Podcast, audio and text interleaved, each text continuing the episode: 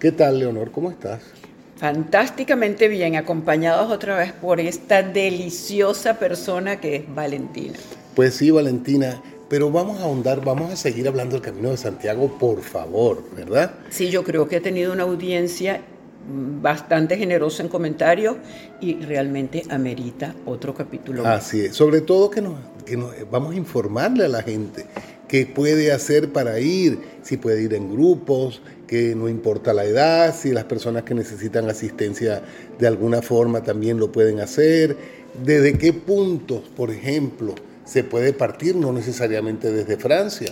Eh, y si tú nos puedes ayudar con eso, te lo vamos a agradecer y el público también. Ay, yo feliz, feliz que haya tenido esta respuesta en sus seguidores, en los oyentes, el Camino de Santiago, porque realmente es fascinante. Bueno, este es un camino que realmente lo puede hacer cualquier persona. Están todas las facilidades. Hay servicios. No era como antes que nada más caminabas. Aquí lo puedes hacer caminando, lo puedes hacer en bicicleta, lo puedes hacer a caballo. Inclusive puedes caminar un tramo y después montarte en un autobús, dependiendo realmente de cómo tú quieras tu experiencia. Mm. En términos de hospedaje, puedes irte desde los albergues municipales, que son eh, como posaditas en donde públicas, nada más para peregrinos que compartes el espacio eh, con el resto de los peregrinos. También tienes posadas privadas y tienes hoteles, dependiendo de dónde vayas finalizando. El camino eh, lo puedes diseñar tú como tú quieras. Puedes hacer el kilometraje que tú quieras. Si quieres hacer 2 kilómetros, 5 kilómetros, 10, 20, dependiendo cómo quieres que sea tu experiencia. Y puedes de antemano estructurar ya todos los días de hacia dónde llegas, cuáles son tus etapas y tus estadías para estar tranquilo, para que realmente puedas disfrutar de tu caminata con tranquilidad. Y, y los puntos de salida, que son varios, porque yo sé que hay gente que sale inclusive hasta muy cercano a, Santiago y otra gente que sale ya desde Francia. ¿Tú conoces esos puntos de salida? ¿Cuáles son? Sí, bueno, em, empecemos por aclarar que no únicamente hay un camino, está el camino ah, francés, está el camino del norte, está el camino de, la Vía de la Plata que parte de Sevilla, está el camino portugués que parte de Lisboa. Hay muchos caminos. El original, ah, fíjate. El original es el francés y parte eh, desde San Jean Pied de Port hasta Santiago, sin embargo, tú puedes empezarlo en donde tú quieras. Puedes empezarlo. Eh, hay muchas personas que quieren hacer únicamente los últimos 100 kilómetros desde Sarria hasta Santiago, que es lo que el requisito mínimo para obtener la Compostela. ¿Qué es la Compostela? La Compostela es como el certificado que tú hiciste el camino de peregrinación y que llegaste a la Catedral de Santiago. Entonces, tú, cuando tú empiezas el Camino de Santiago, te entregan un pasaporte.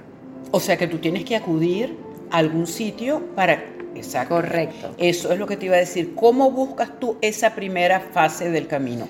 ¿A quién contactas? A las oficinas de los peregrinos eh, o a las iglesias que ellos van a tener siempre un lugar. Pero, pero ¿cómo, si yo me meto por lo menos en Google, ¿qué busco? ¿Oficinas de peregrinaje? De peregrinaje, sí. Ah, Efectivamente. Ellos te entregan la, la bueno, la compostela no, el pasaporte y ese pasaporte tú lo vas sellando en la medida que vas avanzando en el camino.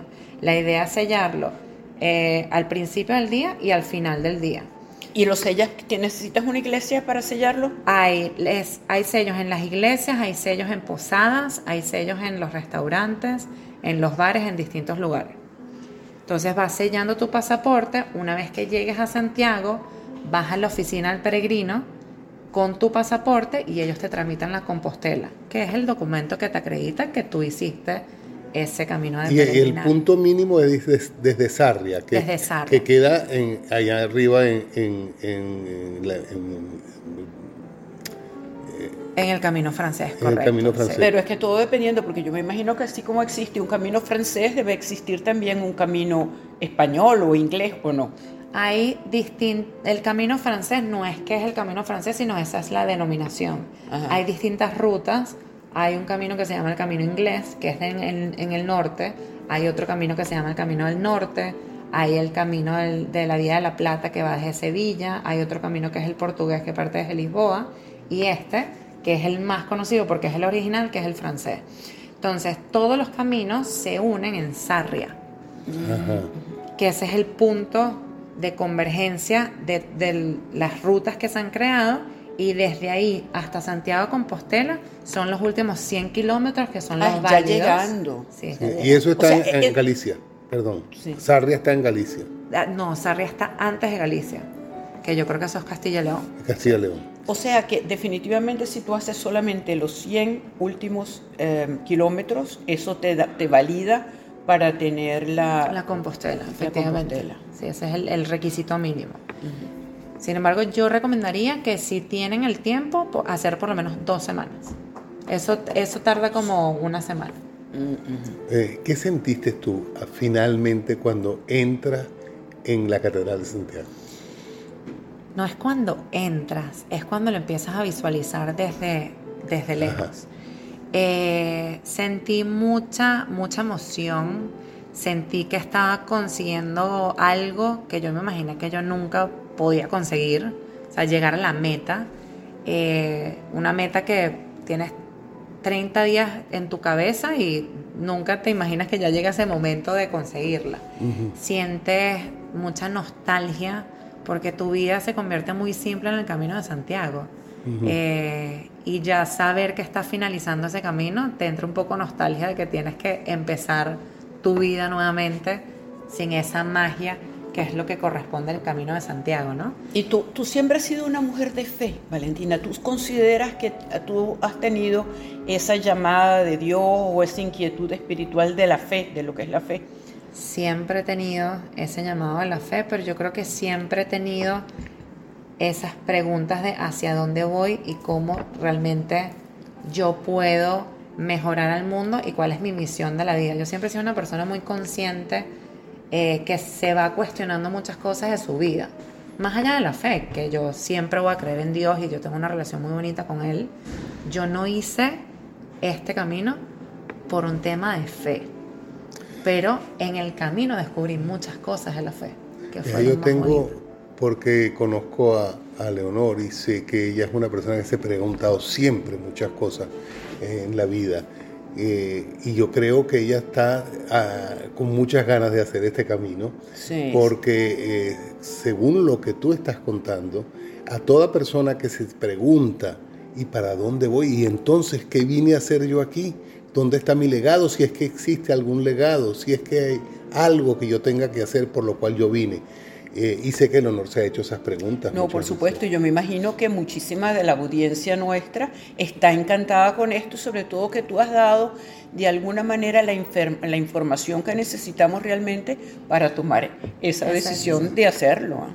Sí, ah, yo realmente creo que si uno está pasando por esas preguntas de hacia dónde voy, cuál es mi propósito de vida, el camino de Santiago es el espacio perfecto, sobre todo si tienes la apertura a recibir los mensajes y lo que te regala el camino de Santiago, porque al final es lo que la gente te da a nivel de información, lo que ves a tu alrededor de naturaleza, de repente vas caminando, ves un mensaje de cosas que para ti te van a hacer sentido, o una interacción, una conversación que tengas con alguna persona que conozcas, o eh, algún sueño que tengas en, en todo este proceso, en tu peregrinar.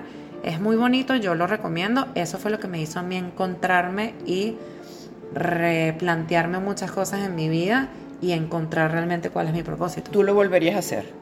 Bueno, lo tengo como meta anual hacer así sea una semana o dos semanas del Camino de Santiago porque para mí es mi proceso de conexión conmigo misma.